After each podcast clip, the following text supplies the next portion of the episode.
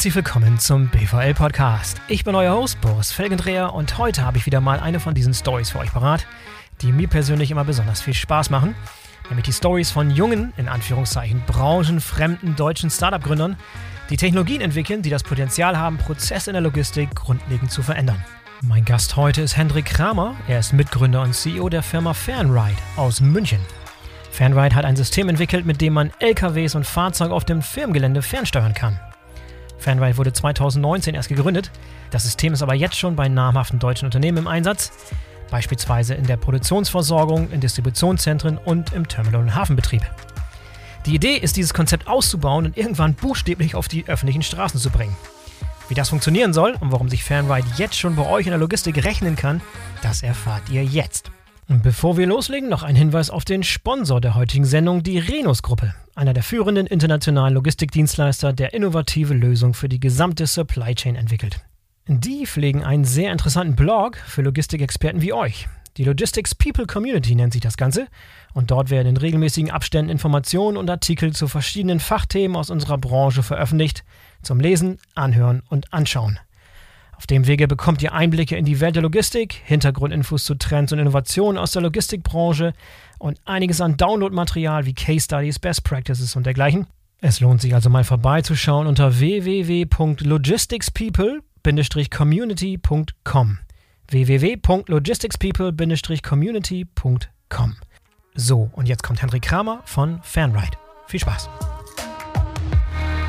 Hallo Hendrik, herzlich willkommen zum BVL-Podcast. Schön, dass du dabei bist. Hallo Boris, freut mich sehr dabei zu sein. Vielen Dank. Sehr gerne. Hendrik, du bist Mitgründer und CEO von Fanride aus München. Meine beliebte Frage ganz vorweg an dem Gespräch ist immer, was ist die, die Kurzversion? Was ist der Kurzpitch von Fanride, damit wir ein allgemeines Verständnis, Kurzverständnis sozusagen haben von dem, was ihr macht? Also Fanride bietet Logistikunternehmen eine Komplettlösung für automatisiertes Trucking und und da starten wir heute mit LKWs auf dem Werksgelände, so große Hubs, ähm, wo heute Automatisierung im Mischverkehr noch gar nicht funktioniert. Und mhm. was wir da anders machen äh, vom technologischen Ansatz ist, dass wir mit Teleoperation starten, also Fernsteuerung und danach dann autonome Fahrfunktionen Stück für Stück einführen. Und wie du es dann vorstellen kannst, ist, dass der Fahrer nicht mehr in der Kabine sitzt, sondern in einem Büro und mhm. den LKW fernsteuern kann über Kamerabilder, übers Mobilfunknetz und dann im zweiten Schritt äh, dann diese autonomen Fahrfunktionen äh, eingeführt äh, werden und äh, am Ende des Tages arbeiten dann Mensch und Maschine Hand in Hand äh, zusammen, um den Fahrer immer produktiver zu machen, aber eben auch das Leben von den Fahrern deutlich zu verbessern. Die schöne neue Welt des LKW-Fahrens, sehr schön. sie, ist, sie ist am Horizont zu erkennen. Sehr gut. Was ist denn, äh, du bist sehr, sehr jung. Darf ich fragen, wie alt du bist? Ich bin 27 Jahre alt. 27, krass, krass. Und du bist, lass mich auch raten, du bist wahrscheinlich äh, ambitionierter äh, Computerspieler gewesen, als du aufgewachsen bist. Viel Computer gespielt, viel, viel gedaddelt. ja, ich, ich, war da schon ganz gut unterwegs äh, bei, bei FIFA oder sowas. Ja, ja, wie, wie alle, alle in der Generation, würde ich mal sagen. Äh, meine Generation ja auch noch. Denk mal zurück an die ersten Male, wo die Gedanken gekommen sind, wo die Ideen entstanden sind von dem, was heute so aussieht wie die Fernride. Wann, wann ist zum ersten Mal der Gedanke aufgekommen? Vielleicht fange ich da ein bisschen früher an. Äh, Gerne. Weil, Beim Videospielen vielleicht. genau. un, un, ungefähr in dem Alter hat es jedenfalls angefangen mit dem Unternehmertum. Äh, ich habe mein erstes Unternehmen mit 16 gegründet. Äh, das war eine Plattform, um Pferde im Internet zu verkaufen, aus Deutschland in die ganze Welt. Und da konnte ich schon viel lernen über Sales, über Unternehmertum, aber ich habe eben auch gelernt, dass ich das nicht mein ganzes Leben machen möchte, weil ich wirklich daran glaube, dass man mit Technologie die Welt positiv verändern kann. Und ich wollte das in einer globalen Scale machen und das ging am Ende des Tages nicht mit dem Verkauf von fernen Internet. Deswegen habe ich dann, dann Wirtschaftsingenieurwesen studiert, bin für meinen Master an die TU München und nach Stanford gegangen und in der Zeit habe ich dann meine beiden Mitgründer Max und Michael kennengelernt. Und Max hat in Sensortechnik promoviert und Michael im teleoperierten Fahren. Und als wir da Michael kennengelernt haben, da war dann das erste Mal, dass ich vom teleoperierten Fahren gehört habe. Und mhm. äh, dann haben wir uns kennengelernt, äh, ziemlich schnell äh, uns entschieden, dass wir das gemeinsam ausgründen möchten, die, die zehn Jahre Forschung an der TU München und äh, Michaels Promotionsthema und kam dann so mit so einem Technologie-Push aus der Uni. Und äh, das war dann 2019, jetzt äh, vor, vor drei Jahren, als wir den Fernride gegründet haben. Ja, Wahnsinn. Und was war da ursprünglich die Idee? Was, worum, womit seid ihr angetreten? Mit welcher Vision? Da, damals 2019 als Ausgründung. Also unsere Grundidee hat sich seit, der, seit Tag 1 eigentlich nicht verändert, weil wir, was wir glauben, mhm. ist, dass jede Aufgabe in dieser Welt, die automatisiert werden kann, wird auch automatisiert. Nur, dass das viel, viel schneller geht, wenn man Mensch und Maschine Hand in Hand arbeiten lässt. Also diese Mensch-Maschine-Kollaboration ist die Kernidee. Und dann haben wir angefangen zu schauen, in welcher Industrie starten wir denn jetzt? Weil wenn man so eine, so eine Basistechnologie hat, die eigentlich jede Industrie verändern könnte, ist es auch wichtig, einen Fokus zu setzen. Und dann haben wir angefangen, mit Kunden zu reden. Und als wir dann in der Logistik angekommen waren und man da mit 100 Logistikern geredet haben, war irgendwie ganz klar, dass so Logistik gerade vor einer riesengroßen Transformation steht. Äh, zum einen aufgrund des Fahrermangels, aber gleichzeitig dann auch noch die vielen Herausforderungen, die mit der Elektrifizierung der Flotten einhergehen und wo wir gemerkt haben, okay, hier können wir heute eine Veränderung herbeiführen, wenn wir zum Beispiel auf dem Werksgelände starten, äh, LKWs dort automatisieren und dann Stück für Stück auf die gesamte Logistik-Wertschöpfungskette das ausrollen. Und äh, so ist dann unsere, unsere Mission entstanden, dass wir uns die nächsten Jahre darauf fokussieren möchten, den Übergang zu nachhaltiger und automatisierter Logistik äh, zu beschleunigen. Ja, jetzt ist der Weg von so einem Forschungsprojekt an der TU München bis zum marktfertigen, marktreifen Produkt noch sehr, sehr lange hin. Und das ist ja auch erst vor, vor, vor, zwei, drei Jahren gewesen, darf man nicht vergessen. 2019 reden wir hier, da war noch die Pandemie dazwischen. Äh, beschreib doch mal, wie so die Anfänge da waren. Waren die einfach? Waren die schwierig? Wie groß war dieser Sprung vom Forschungsprojekt in die Praxis sozusagen? Oder war das Projekt oder das Produkt oder die Anwendung schon so weit fortgeschritten, dass man da schon sehr, sehr gut mit am Markt gehen konnte? Die Basistechnologie, die war schon sehr, sehr weit entwickelt. Also, dass man ein Fahrzeug aus dem Büro über das Mobilfunknetz, also wirklich LTE, da braucht man gar kein 5G für, äh, fernsteuern kann. Und ähm, mit so einem Prototypen sind wir aus der Uni gekommen. Und dann waren eigentlich so drei Schritte wichtig, die wir jetzt bis heute erreicht haben. Äh, wir haben uns diesen Fokus gesetzt in der Logistik und mussten dann eben zeigen, dass diese Technologie auch das Problem in der Logistik lösen kann. Also dass es wirklich in der Live-Umgebung der Kunden funktioniert. Und da sind wir jetzt zwei Jahre später angekommen, dass es zuverlässig funktioniert und wir wirklich ein Service-Level-Agreement mit der Technologie übernehmen können. Das war Punkt mhm. eins. Der zweite Punkt, der super wichtig war, dass wir das richtige Team um uns aufbauen. Ähm, neben den drei Gründern sind wir jetzt schon 60 weitere Mitarbeitende bei Fernride, also wirklich schnell gewachsen. Mhm. Und ja. ähm, dafür ähm, braucht man natürlich auch Investoren. Die haben wir auch sehr, sehr früh schon ins Boot holen können, äh, weil wir wussten, wir haben eine riesengroße Vision, wir wollen da ganz schnell hin. Das Timing ist genau richtig. Äh, wir müssen jetzt Gas geben und haben eigentlich von Tag eins Venture Capital Investoren mit bei Fernride dabei gehabt. Und mhm. äh, das Dritte, äh, was man auch braucht, um erfolgreich zu sein, ist eben dann wirklich die Top-Partner und Kunden in der Industrie äh, ge zu gewinnen. Und äh, da haben wir jetzt glaube ich, heute eine ganz gute Grundlage geschaffen, um dieses ambitionierte Ziel, die, die Logistik da zu transformieren, auch zu erreichen. Aber trotzdem kein einf einfaches Unterfangen. Ne? Da kommen so zwei Mitzwanziger an, von Logistik, keine Ahnung, kommen von der Uni mit einem Forschungsprojekt und wollen die Welt erobern. Äh, das, wie, wie kam das so an? Äh, seid ihr offene Türen eingerannt? Oder ihr seid doch nicht auch gerade in so eine, in eine Phase geraten, wo wo Finanzierung leicht zu haben war. Ne? Also 2019, 2020, 2021 waren da so diese Jahre, wo wo es verhältnismäßig einfach war, an Finanzierung ranzukommen. Hat das ein bisschen geholfen oder wie hast du das damals wahrgenommen? Gab es auch ein paar, paar skeptische Stimmen oder ein paar, paar, paar Leute, die euch das nicht wirklich zugetraut haben? Ja, also ich glaube, skeptische Stimmen gibt es immer, wenn man äh, so eine ja. sehr große Idee verfolgt. Aber was wir gemerkt haben, ist, dass der Bedarf einfach äh, sehr, sehr groß war und dass auch das Bild für, wie wichtig Logistik eigentlich ist, sich in den letzten zwei, drei Jahren komplett verändert hat. Also ähm, mir, mir selbst war das vor drei Jahren, als ich äh, Fairnet noch nicht gegründet hatte, nicht klar, wie wichtig die Logistik ist und wie, wo das überall drin steckt und dass das wirklich so das Rückgrat von allem anderen ist. Also wirklich mhm. ein super spannendes Thema. Und natürlich, wenn man dann neu in so einen Markt kommt, ähm, da muss man auch ganz viel lernen. Und äh, zwei, drei Jahre später würde ich jetzt schon sagen, dass wir ganz gut verstanden haben, wie unsere Kunden ticken, was, was die brauchen, was die beschäftigen beschäftigt, was für Probleme die haben und natürlich auch die Sprache dafür zu entwickeln. Aber mhm. eben wir, wir sind nicht nur, jetzt, ich glaube, ich bin der jüngste Mitarbeiter bei Fernride, äh, jetzt äh, irgendwie mit 20er oder, oder, oder, Anfang 30, sondern wir haben auch sehr erfahrene Manager dazu geholt im, im Führungsteam. Und zum Beispiel auch im Board mit dem Holger Mandel, dem Ex-CEO und Vorstandsmitglied bei MAN. Das sind dann auch solche Personen, die du brauchst, um in dieser Industrie erfolgreich zu sein, um wirklich so ein Team aufzubauen, was, was das Ganze dann noch stemmen kann. Ja, wie sahen denn so die ersten Gespräche aus, die du da geführt hast mit den Leuten auf dem Jahr? Das ist immer so eine Sache zu sagen, ja, die Logistik steht vor großen Herausforderungen, alles wird digitalisiert und Fahrermangel, das sind so die großen übergeordneten Themen. Wenn du da mit Leuten auf dem Yard sprichst, die ganz, ganz konkrete, handfeste Probleme, mit denen sie jeden Tag zu kämpfen haben. Was sind so typische Probleme, die ihr identifiziert habt und die ihr glaubt, mit eurer Anwendung mit Fernride lösen zu können? Ja, wie du schon sagst, der Fahrermangel ist äh, sicherlich eines der offensichtlichsten Herausforderungen, aber gleichzeitig dann auch, was jetzt in, in der Pandemie wichtig war, äh, die Zuverlässigkeit der Prozesse aufrechtzuerhalten. Und wenn man dann das Thema autonomes Fahren angeschnitten hat, dann haben gerade die großen Kunden auch schon ihre Erfahrungen gesammelt in dem Bereich und dann oft auch negative Erfahrungen schon gemacht, weil die Technologie für das autonome Fahren noch nicht bereit war, in, in, der Umgebung, wo wir jetzt unterwegs sind, nämlich so außerhalb des Wagenhauses, wo Automatisierung schwieriger ist, bei allen Witterungsbedingungen das sicherzustellen. Da ist Mischverkehr, da funktioniert das heute einfach noch nicht. Und diese Erfahrung sich anzuhören und dann zu sagen, ja, okay, wir, wir haben aber eine Alternative dazu, die heute funktioniert und ein sehr, sehr ähnliches Zielbild verfolgt, wo Mensch und Maschine Hand in Hand arbeiten. Und äh, da äh, sind wir dann auch sehr offene Ohren äh, gestoßen, dass es ein anderer Ansatz ist. Und äh, wenn man dann äh, darüber redet, zu automatisieren, hat man natürlich gleich auch wieder noch eine ganze Reihe von anderen Ansprechpartnern abzuholen. Und einer von diesen Ansprechpartnern ist natürlich auch so ein Betriebsrat, wenn man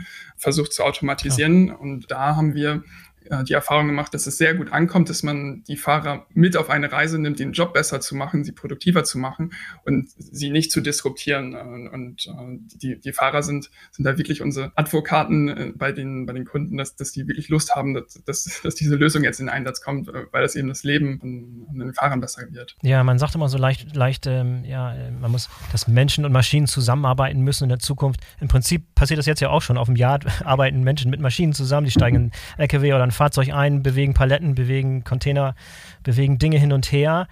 Äh, beschreib uns doch mal kurz und knackig, worin der, der große Vorteil besteht, wenn ich das nicht manuell, in Anführungszeichen, also wenn nicht ein Fahrer tatsächlich vor Ort sein muss, der ins Fahrzeug einsteigt und Dinge hin und her bewegt, sondern wenn ich das tatsächlich remote mache. Wir haben, glaube ich, drei äh, wichtige Punkte, die wir mit der Lösung adressieren. Äh, das erste ist natürlich die Produktivität zu erhöhen. Heute haben die Fahrer hohe Stillstandzeiten, jetzt gerade in diesen Yard-Prozessen. Äh, wenn zum Beispiel auf dem Werksgelände der Trailer beladen wird, da sitzt der Fahrer heute im LKW und wartet. Es ist äh, bei einigen Kunden sogar so weit, dass das nur fünf bis zehn Prozent der Zeit äh, dann ausgelastet ist mit Fahrzeit und die Rest Wartezeit ist. Und diese Fahrzeit ist eigentlich die einzige produktive Zeit innerhalb dieses Prozesses. Und da kann dann der Fahrer schon fünf bis zehnmal produktiver werden, wenn einfach diese Stillstandzeiten eliminiert werden können, weil der Fahrer dann, wenn das Fahrzeug warten muss, ein anderes Fahrzeug gesteuert werden kann, was dann bewegt werden muss. Das ist so mhm. der, der Schritt eins.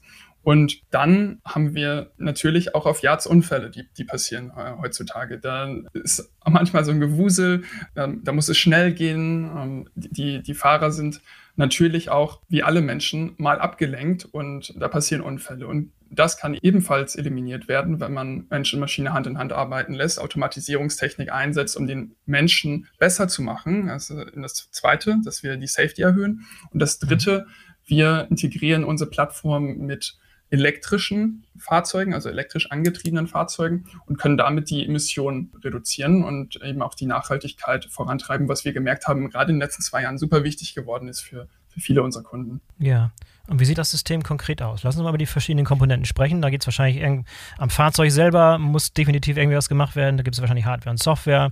Dann gibt es auf der Operator-Seite, also der Fahrer, der nicht mehr in der, in der, Kanzel sitzt, sondern im Büro oder in so einer Schaltzentrale und dann irgend, irgendwas, eine Art Plattform, die das Ganze verbindet. Kannst du uns diese drei Komponenten mal darstellen, wie das Ganze aussieht und zusammenpasst? Ja, sehr, sehr gerne. Also was unsere Plattform halt ausmacht, ist es das, dass wir eine End-to-End-Lösung äh, entwickelt haben, die für den Logistiker am Ende des Tages funktionieren muss und dann eben auch in die Umgebung der Logistiker integriert wird. Und du hast die Module dafür schon teilweise angesprochen. Es gibt eben ein Fahrzeug, was über das Mobilfunknetz mit dem Table-Operationscenter verbunden werden muss. Und wenn wir jetzt mal in, in die einzelnen Module reingehen, äh, zum Beispiel das Fahrzeug, das ist ein elektrischer LKW, der eine Drive-by-Wire-Schnittstelle hat das heißt, dass man Lenkung, Bremse, Beschleunigung elektronisch ansteuern können muss. In dieses ja. Fahrzeug integrieren wir dann so acht bis zehn Kameras, einen Computer und ein Konnektivitätsmodul. Und da eine, da eine kurze Frage zu dem Fahrzeug. Sind das, ja. sind das Standardfahrzeuge, die heute schon von Herstellern so verkauft werden? Existieren die zum Teil schon oder muss ich mir ganz neue Fahrzeuge dafür anschaffen? Ja, das ist, glaube ich, eine der großen Antworten auf die Frage, warum jetzt? Warum äh, wurde Fernride jetzt gegründet und nicht vor äh, fünf Jahren? Weil so Fernsteuerung, äh, das, das, hätte ja auch irgendwie schon, schon damals funktionieren können im mhm. Äh, Logistikbereich. Aber was eben noch nicht vorhanden war, waren diese Drive-by-Wire-Schnittstellen. Und das kommt jetzt gerade erst in die Fahrzeugarchitekturen rein. Äh, in den nächsten Jahren wird das in Serie gehen und deswegen ist es jetzt auch genau der richtige Zeitpunkt, dass wir mit den Fahrzeugherstellern dort integrieren, äh, dass mhm. ein paar Jahren, wenn ähm, ein neuer LKW vom Band läuft, der schon immer mit unserer Plattform kompatibel ist. Okay, das heißt, heute kann ich nicht zu M1 gehen oder zu Mercedes gehen und mir so ein Fahrzeug mit so einer Schnittstelle schon kaufen oder doch schon? Ist, ist, noch jetzt, Stadium? Je, jetzt, jetzt fängt das gerade an, dass die an. Prototypen okay. und Vorserien ähm, dort gestartet wurden und in ein bis zwei Jahren kann man das vom Band kaufen. Okay, also das wäre Grundvoraussetzung. Ich kann nicht meine, meine existierende Fahrzeugflotte zum Beispiel irgendwie nachrüsten. Ich muss dann immer mit neuen Fahrzeugen arbeiten. Das, das ist schon theoretisch möglich, das nachzurüsten. Das ist mhm. aber auch jedes Mal dann ein großer Aufwand und wir glauben nicht, dass es die skalierbare Lösung ist, weil eben mhm. auch in den nächsten Jahren ein Wechsel zur Elektrifizierung stattfinden mhm. wird und dann Automatisierung und Elektrifizierung äh, auch wieder Hand in Hand gehen und wir dann äh, genau auf diese Welle setzen, dass wir dann Automatisierung und Elektrifizierung in einem Schritt einführen. Mhm. Okay, super verstanden. Ich hatte dich unterbrochen. Du warst bei der Hardware und Software im Fahrzeug. ja, genau. Ich glaube, wir haben jetzt so die, die Fahrzeugarchitektur, die Grundarchitektur äh, verstanden mit dem elektrischen LKW, der Drive-by-Wire-Schnittstelle. Und was wir dann drauf aufsetzen, sind die Kameras, ein Computer und ein Konnektivitätsmodul. Das ist alles, was wir brauchen, um so ein LKW fernzusteuern. Und weil wir selber eben kein Lkw-Hersteller sein möchten und auch nicht sein werden, äh, werden wir sozusagen eine Bill of Material dann an den Fahrzeughersteller zur Verfügung stellen, dass das dann integriert werden kann. Eine zweite Fahrzeugkomponente, die oft. Da kurze Frage zu ja? Hendrik: Sind das, sind das alles ähm, Komponenten von der Stange, also die Kameras? Sind ja. das irgendwie. Okay, das sind Sachen, die einfach schon existieren, auch für andere Anwendergebiete, die werden einfach für diese Art von, von Anwendung genutzt. Ganz genau. Okay, das sind alles Standardkomponenten. Mhm. Ja. Das, was oft vergessen wird, wenn man versucht, menschliche Prozesse zu automatisieren, ist, dass der Fahrer noch was anderes macht, außer nur fahren. Und wenn man das Fahrzeug da ein bisschen größer denkt, äh, kommt da eigentlich noch ein Trailer hinzu, der heute von dem Fahrer in der Kabine noch bedient wird. Also zum Beispiel so ein Prozess wie Koppeln, Ladungssicherung, Türen öffnen, schließen. Das sind mhm. Funktionen, die in der Zukunft in einem automatisierten Trailer integriert werden müssen. Und da, da geht es wirklich um das Neudenken dieser Systeme. Also das, mhm. das wird auch Teil der Lösung sein. Wenn wir jetzt fahrzeugseitig alles verstanden haben, geht es weiter, äh, dass diese Kamerasignale über das Mobilfunknetz gestreamt werden müssen in ein Teleoperator Center. Also dieses Konnektivitätsmodul sieht so aus, dass äh, das im LTE funktioniert, kann aber natürlich auch mit 5G oder privaten Campusnetzwerken äh, genutzt werden. Finde ich mega spannend, dass es über das normale, du sagst LTE müsste, ist Minimum oder, oder noch sogar noch weniger, Verbindungsgeschwindigkeit? Also LTE macht schon Sinn, äh, darauf zu setzen. Wir, wir haben ja. da sechs SIM-Karten in unserem Konnektivitätsmodul, äh, sind da mehrfach redundant und haben dann auch mit mehreren Anbietern äh, dort SIM-Karten installiert, sodass sichergestellt wird, dass die Verbindung nie abreißt. Ja, überrascht mich, dass, ähm, dass die Verbindungsgeschwindigkeit und die Bandbreite da groß genug ist. Also ich meine, ich kann mir vorstellen, wenn du da anfängst, aus verschiedenen Kameras vor Ort Videos zu streamen, die auch mit wenig Latenz auskommen müssen, daher bin ich jetzt überrascht. Wie kriegt man das hin? Wird das sehr, sehr stark komprimiert oder was sind da die Schlüssel zum Erfolg? Ja, das ist dann eben Teil unserer, unseres Know-hows, dass wir sehr, sehr gut da drin sind, mit sehr geringer Latenz, mit auch wenig Bandbreite, äh, Kamerabilder stabil äh, übers Mobilfunknetz zu übertragen. Und da ist die Latenz schon so weit äh, reduziert, dass das fast nicht mehr wahrnehmbar ist. Wir sind jetzt schon im LTE bei unter 60 Millisekunden. Und wenn du dir vorstellst, dass das Blinzeln eines Menschen, das hat so 250 Millisekunden, also kann, kannst du das fast gar nicht wahrnehmen, dass da überhaupt eine Latenz vorhanden ist. Ich habe Schwierigkeiten, teilweise meine Gespräche aufrechtzuerhalten. da bin ich überrascht, dass das, dass da so gut klappt. Also im Funkloch darf man auf jeden Fall nicht sein bei euch. Man muss schon in einer, in einer, in einer Großstadt sein oder nah eines, eines Handyfunkmastes. Wir, wir sind ja sehr häufig in Hubs unterwegs, äh, ja. wo man ähm, ganz genau weiß, wo fahre ich jetzt heute. Ist ein Distributionscenter, ein Hafengelände oder ein großes Werksgelände. Und mhm. ähm, wenn man dann die Ausleuchtung überprüft von allen drei Anbietern, hatten wir noch nie die Situation, dass wir dort gar keine Konnektivität haben. Wir haben aber auch mhm. gemerkt, dass genau in diesen Anwendungen jetzt die ersten privaten Campus-Netzwerke ausgerollt werden. Ähm, ein Partner, mit dem wir ja. da zusammenarbeiten, ist zum Beispiel Nokia.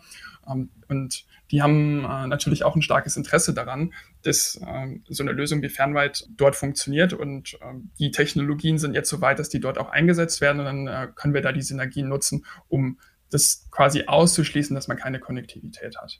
Sind in euren Versuchsfeldern oder in Versuchen jetzt normalerweise diese Operator relativ nah an diesen Fahrzeugen? Das heißt, sind die auf demselben Gelände, irgendwo im anderen Büro oder kann es auch völlig woanders sein? Es ist prinzipiell möglich, aus mehreren hundert Kilometern oder tausend Kilometern Entfernung ein äh, Fahrzeug zu steuern und das machen wir auch. Mhm. Also aus München äh, führen wir die meisten Teleoperationsaufgaben durch. Ähm, in ganz Europa, in Tallinn, in, in Dublin, in, in mhm. London. Ähm, aber wo wir meistens mit starten, ist, dass wir auf dem Werksgelände selbst äh, einmal den Prozess erlernen. So gerade in diesen ersten Pilotprojekten war das wichtig, dass die Fahrer sehen, wie das vor Ort aussieht, äh, sich mit ja, der Umgebung vert ja. vertraut machen. Ja. Und ähm, diese Learnings nutzen wir natürlich dann, um das auch weiterzuentwickeln. Also prinzipiell ist es nicht notwendig, auf dem Werksgelände zu sein. Es ist von manchen Kunden halt auch gewünscht. Äh, wenn man jetzt ein mhm. Hafenbetreiber ist zum Beispiel, dann ist, ist das auch oft eine, eine, harte Bedingung, dass, dass man eben dort auf dem Werksgelände die Teleoperationscenter aufbaut. Ja, beschreibt die doch mal. Das, das, mich würde interessieren, wie das tatsächlich. Ich habe schon mal ein Video, ein, zwei gesehen von diesen Bildschirmen und diesen Joysticks und wie die Operator davor sitzen, finde ich spannend. Aber beschreibt ja. das doch mal, was da so tatsächlich, wie der Job von so einem Operator aussieht und was, was er da zu bedienen hat. Die Teleoperator Station sieht so aus, dass wir quasi das, die Bedienelemente eines LKWs nachempfunden haben. Also wir haben ein Lenkrad, wir haben ein Gaspedal, ein Bremse und eben auch so ein, so Sitz, dass man quasi die, die, Kabine in ein Büro verlegen kann. Nur eben die, die Wahrnehmung funktioniert nicht mehr, dass man mit seinen Augen in die, durch die Glasscheibe schaut, sondern dass man auf dem äh, Bildschirm schaut und da die Kamerabilder in einem Bildschirm äh, zusammengefügt werden, so dass es die jeweilige Fahraufgabe bestmöglich unterstützt. Wenn ich zum Beispiel rückwärts fahre oder vorwärts fahre, kann ich eine andere äh, Kameraansicht einblenden. Und was wir als Feedback da von den Fahrern bekommen, ist, dass sie auf einmal sagen, ja, okay, äh, jetzt kann ich ja wirklich ausschließen, dass da irgendwie ein toter Winkel ist und ich wirklich eine 360 Grad Rundumblick habe und damit auch leichter fahren kann. Mega spannend. Und das Ganze wird wahrscheinlich über, über eine Cloud-Plattform verbunden. Sag doch noch ein paar Dinge zu, was ist für ein Operating-System und wie muss das zum Beispiel auch zusammenpassen? Es muss ja ins ein Gesamtgefüge eingefügt werden von der existierenden IT-Landschaft. Wie passt diese Plattform und all die Hardware, die da dranhängt, so zusammen? Ja, genau. Das, das ist unsere Plattform, die auch diverse Schnittstellen hat, also zum Beispiel zum Yard-Management-Software-System äh, äh, der Kunden oder Terminal Operating System. Irgendwo müssen ja die Aufträge, die Fahraufträge herkommen, äh, die dann im Teleoperationscenter am Arbeitsplatz visualisiert werden. Ich muss jetzt zu der Uhrzeit, zu der Ladestelle fahren. Äh, das äh, muss natürlich integriert sein. Aber was eben auch ein Teil unserer Software ist, ist quasi das Betriebssystem für die Flotte und eben auch des Operator-Centers, also so ein Schichtmanagement-System, auch selber. Und das haben wir gemerkt, dass es eben darum nicht, nicht nur geht, Technologie zu entwickeln fürs autonome und teleoperierte Fahren, sondern wirklich eine Lösung daraus zu bauen, die für den Logistiker funktioniert. Und da haben wir mhm. dann sogar noch einen Schritt äh, mehr gemacht, nämlich dass wir ein Konzept haben, wie man Teleoperatoren ausbildet. Also da geht es dann darum, den, den Teleoperatorführerschein zu machen, aber eben auch den Betrieb von automatisierten Flotten im Feld. Da, da werden ein paar Prozesse anders sein, als wie das heute der, der Status quo ist. Und ähm, diese, diese Lösung, ähm, das, das, braucht man, damit das am Ende des Tages bei den Kunden vor Ort funktioniert. Mhm. Und Status heute, ich brauche einen LKW-Führerschein als Minimum und dann nochmal eine Art extra Kurs oder so weiter, um mich auf diesem System auszubilden? Oder wo ist momentan die, die Grundvoraussetzung, damit ich das Ding bedienen darf? Ganz genau. Also das mhm. ähm, ist hilfreich, wenn man Erfahrung hat mit der Dynamik von so großen Fahrzeugen. Und wir enablen gerade Lkw-Fahrer Teleoperatoren zu werden. Die sind die ersten, mhm. äh, die ihren Teleoperationsführerschein machen. Aber es ist in der Zukunft auch denkbar und auch tatsächlich beabsichtigt, dass man den Talentpool nochmal vergrößert und andere äh, Berufsgruppen oder mögliche Berufsgruppen dafür qualifizieren kann, dann Teleoperator zu werden. Äh, wir, wir, haben ganz, ganz wenige Frauen heutzutage, die Fahrer werden. Wir haben ähm, ganz, ganz wenige junge Menschen, die Fahrer werden wollen. Und dadurch, dass das jetzt ein Bürojob wird, der eine andere Wertigkeit auch nochmal hat und vielleicht einen anderen, auch ein Standing in, in der Gesellschaft, kann man dann nochmal einen anderen Talentpool ähm, ansprechen, was neben der ganzen Produktivitätszuwächse eben ein weiterer Aspekt ist, um dem Fahrermangel dann auch entgegenzuwirken. Wenn man ja genau wissen muss, dass irgendwann, ich meine, das, das Endziel sozusagen ist ja das, dass man alles automatisiert, dass man nicht mehr den Mensch als, als dazwischen irgendwie braucht. Wenn es heute schon so weit wäre, wenn man diese Fahrzeuge komplett ohne Menschen bedienen könnte, würde man es ja theoretisch machen. Wir machen uns weiter nichts vor. Das heißt, auch diese, diese Situation, wo Mensch und Maschine zusammenarbeiten und wo so eine Teleoperation notwendig ist, wird auch eine Art Übergang sein. Oder siehst du das anders? Auf eine sehr, sehr lange Perspektive glaube ich, dass das Verhältnis zwischen Menschen und Fahrzeugen sehr hoch werden kann. Also sowas, was wir im mhm. ähm, Flugverkehr sehen von 1 zu 50 zwischen den Fluglotsen und den, ähm, den Fliegern. Das mhm. ist auch in einer autonomen Welt durchaus realistisch.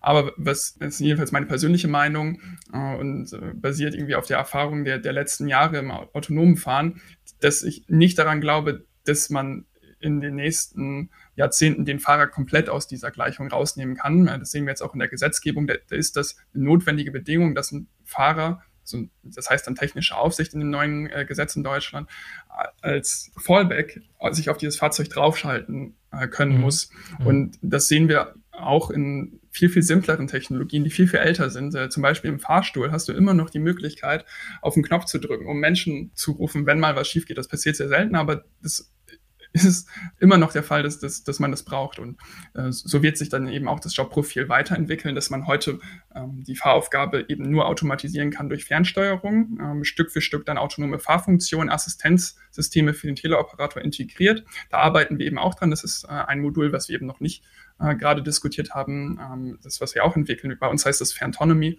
Und dann kommt irgendwann die Frage, macht das jetzt noch Sinn, weitere Edge Cases durch Algorithmen abzubilden? Oder ist dieser Entwicklungsaufwand vielleicht gar nicht mehr wirtschaftlich vertretbar, ähm, weil man dann äh, quasi einen weiteren Schritt geht, der gar nicht mehr so viel Effizienzgewinn rausholt. Mhm. Du hast eben ganz schon mal ganz kurz diese rechtlichen Rahmenbedingungen angesprochen. Da würde ich gerne mal näher drauf eingehen. Hat sich in der Gesetzgebung, musste sich da einiges tun, musste einiges getan werden und angepasst werden, damit das, was ihr heute da betreibt, also dass jemand einen LKW auf irgendeinem Firmengelände irgendwie aus München äh, in Hamburg steuert, dass das überhaupt möglich ist? War das irgendwie so ein ein rechtlicher Grauraum oder ist es inzwischen ausgeschmückt? Wie sieht es momentan aus äh, in der rechtlichen Situation? Ein Grund, warum wir auf dem Yard gestartet sind, ist eben, dass teleoperiertes und autonomes Fahren da heute rechtlich möglich ist. Also, da muss man keine Gesetzgebung ändern und musste man auch nicht. Stand mhm.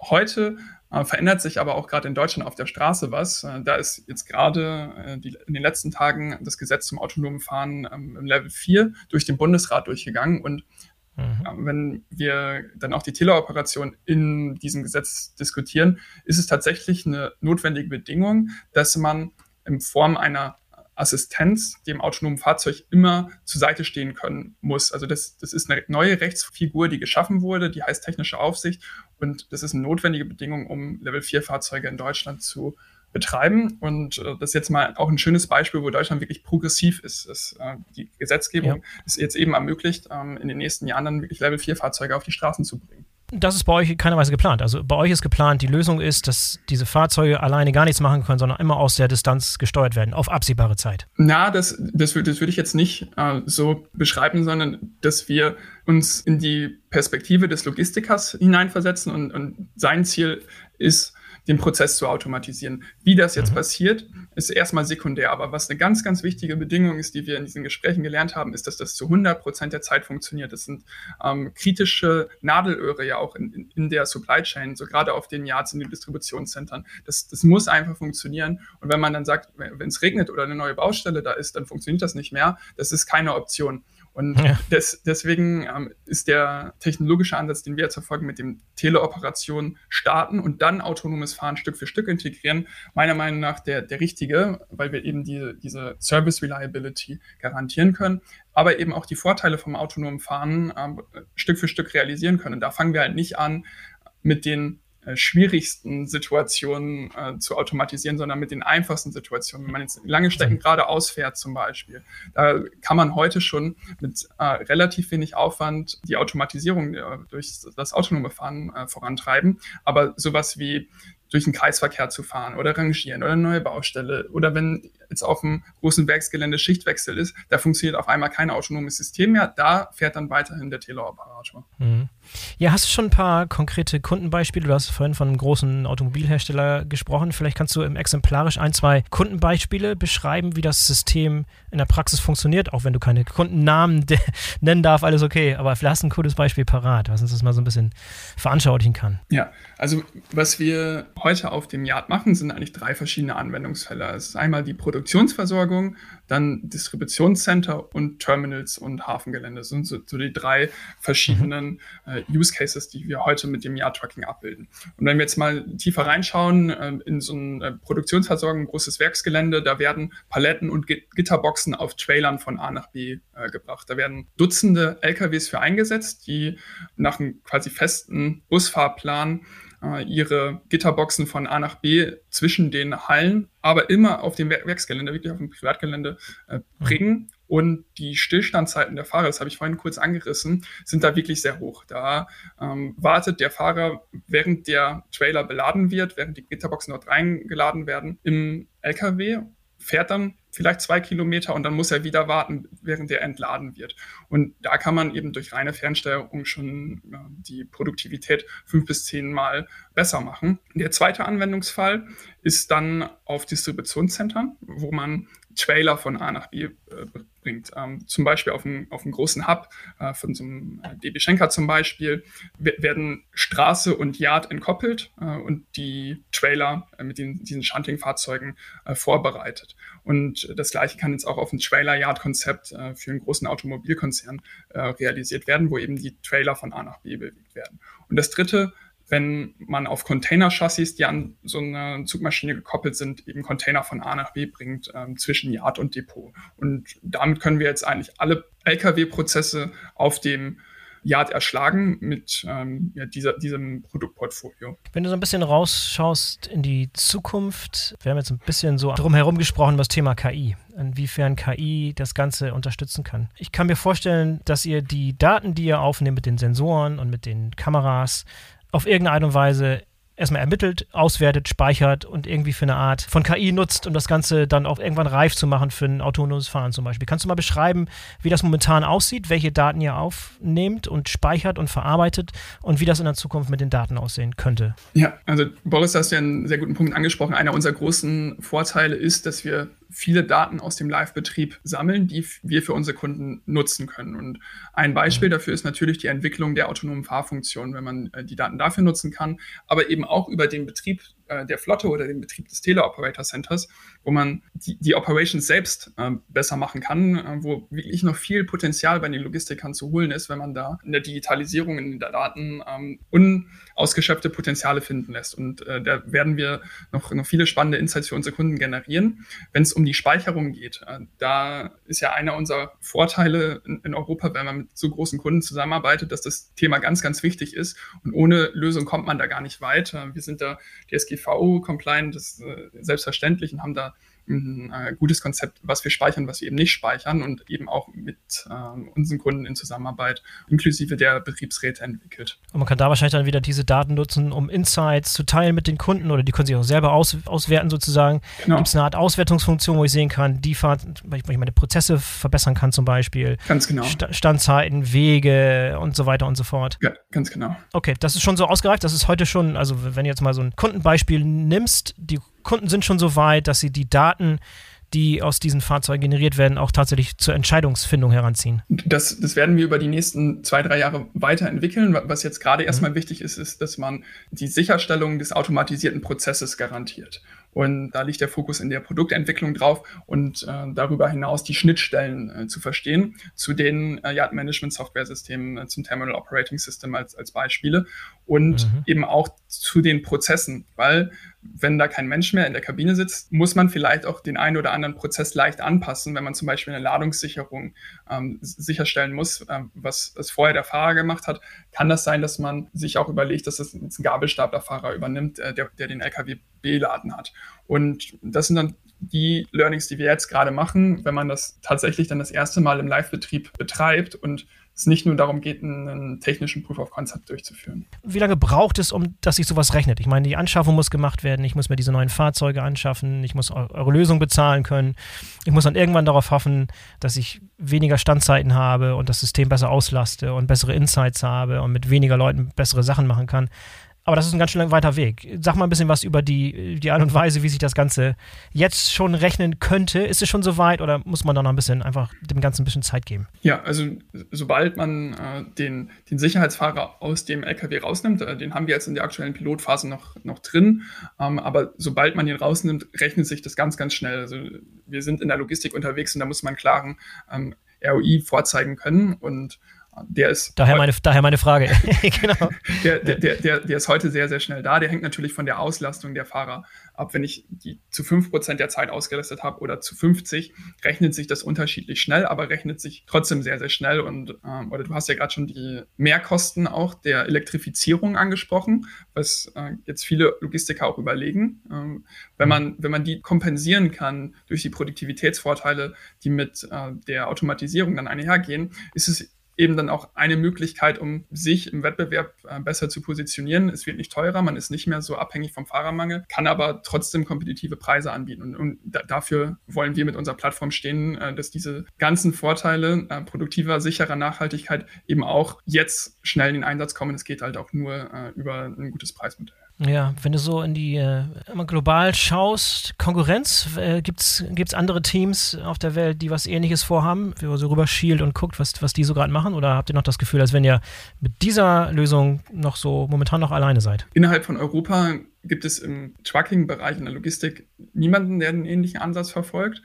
Aber mhm. es gibt ein paar Unternehmen, die eben auch im teleoperierten Fahren arbeiten. Die setzen das vielleicht in anderen Use Cases an, äh, zum Beispiel für Gabelstapler oder für äh, PKWs oder im Mining die mhm. äh, dann durchaus so aus Israel kommen oder aus den USA. Aber in Europa ähm, ist es sehr dünn. Ja, Gabelstapler ist ein gutes Stichwort. Wieso, ähm, wieso spezialisiert ihr euch jetzt auf diese Art von Fahrzeuge und baut es nicht gleich weiter aus in andere Anwendungsfälle innerhalb der Logistik? Oder ist es geplant? Ja, die, die Zukunft, die du ansprichst, ist natürlich der Plan, das auch auf weitere Use Cases innerhalb der Logistik auszuweiten, aber eben auch noch auf andere Industrien. Das, das wird alles kommen, aber was ich mhm. ganz stark glaube, ist, dass man als Startup einen, einen, Fokus haben sollte. Amazon hat zum Beispiel auch noch nicht angefangen, alles im Internet ja. gleich zu verkaufen, sondern die haben erstmal mit Büchern angefangen und bei uns ist das Beispiel äh, Yard Trucking, wo, wo, wir jetzt starten und das erstmal ja. richtig gut machen und verstehen, wie das Ganze funktioniert und das Marktpotenzial ist ja groß genug dafür und das, das funktioniert heute, das rechnet sich. Da starten wir jetzt erstmal und wenn wir das gut können, dann nehmen wir andere Anwendungsfälle hinzu. Und warum wir genau Yard-Trucking ausgesucht haben, ist eben deshalb, dass wir uns angeschaut haben, was sind denn die, die technologischen Herausforderungen, die wir lernen müssen, um das später auch auf die Straße zu bringen, aber mhm. trotzdem das nicht so schwierig machen, dass das noch fünf Jahre weg ist, bis das funktioniert. Und äh, ja, Trucking war also der perfekte Fit dafür. Das ist auf dem Betriebsgelände, man muss maximal 30 Stundenkilometer fahren. Man ähm, muss keine Gesetzgebung anpassen. Man hat klare Umgebungsbedingungen. Aber wenn ich das jetzt mit Gabelstapler vergleiche, ist es auch außerhalb des Wagenhauses, wo ich dann Witterungsbedingungen habe, die anders sind. Und, und das, das ist halt ein technologischer Skill, den wir lernen müssen. Und deswegen haben wir uns auf die ja, Trucks konzentriert. Sehr, ja, sehr, sehr clever. Äh, was sind denn jetzt so die unmittelbaren nächsten Pläne? Ihr habt eine erste Finanzierungsrunde, jetzt äh, wahrscheinlich irgendwann, dann müsst ihr wachsen, neues Kapital, müsst ihr irgendwann mal wieder aufnehmen. Seid ihr schon so weit? Schon wieder eine Finanzierungsrunde an oder wie, wie seid ihr damit momentan? Ja, wir, wir haben ähm, bis jetzt 10 Millionen Euro an Venture Capital eingesammelt und äh, mhm. wir wachsen weiterhin stark. Deswegen werden wir auch äh, weiterhin Finanzierungsrunden machen. Was jetzt ganz konkret ansteht, ist, dass wir unser äh, Plattform as a Service Produkt äh, mit den Top-Kunden aus Europa deployen. Äh, da ist es jetzt vor kurzem mit dem ersten Live-Betrieb losgegangen. Äh, da haben wir jetzt die ersten ein, zwei, drei Kunden ongeboardet. Es geht bis zum Ende des Jahres so auf vier, fünf, sechs Kunden hoch ähm, und äh, da nehmen wir dann monatlich immer weitere Kunden hinzu und mhm. äh, das ist äh, gerade ein großes Thema, was uns beschäftigt, diese ersten Kunden wirklich top zu beliefern, die Qualität ganz, ganz hoch zu halten, ähm, auch noch viel zu lernen, äh, dann aber auch den Sicherheitsfahrer äh, rauszunehmen, äh, Autonomie Funktionen äh, einzufügen, Schritt für Schritt. Und wenn wir das alles erfolgreich gemacht haben, eben auch dann äh, den Blick auf die nächsten Use Cases zu werfen. Aber das ist heute noch ein bisschen zu früh, weil wir noch genug zu lernen haben im, im ersten Anwendungsfall. Ja. ja. aber ihr habt die Augen schon über den europäischen Markt hinausgeworfen. Ich habe gesehen, ihr schielt schon ein bisschen im USA-Markt. Nordamerika ist schon auf der Uhr. Habt ihr schon, habt ihr schon in, in Sichtweite sozusagen als Markt? Stand heute würde ich sagen, dass wir uns erstmal auf Europa konzentrieren, ja, die, die, nächsten 18 mhm. Monate. Ähm, der Markt in den USA ist natürlich auch riesengroß und gerade auch mit Digitalisierung, Nachhaltigkeit, Automatisierung, das sind auch Themen, äh, die dort gebraucht werden.